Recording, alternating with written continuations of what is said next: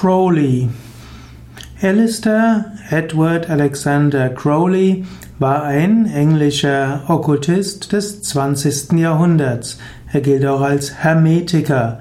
Er wurde geboren 1875 in England und er starb 1947 in Hastings, England.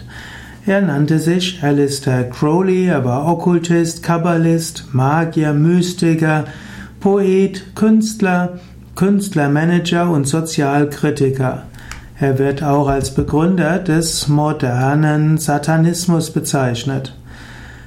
Als junger Mensch war er ein begeisterter, begeisterter Bergsteiger und dabei kam er an viele Orte auf der ganzen Welt.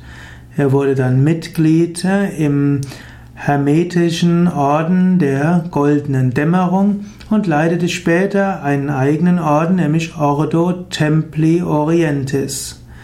Er begründete auch das sogenannte System Telema, T-H-E-L-E-M-A, als philosophisch-religiös-spirituelles System.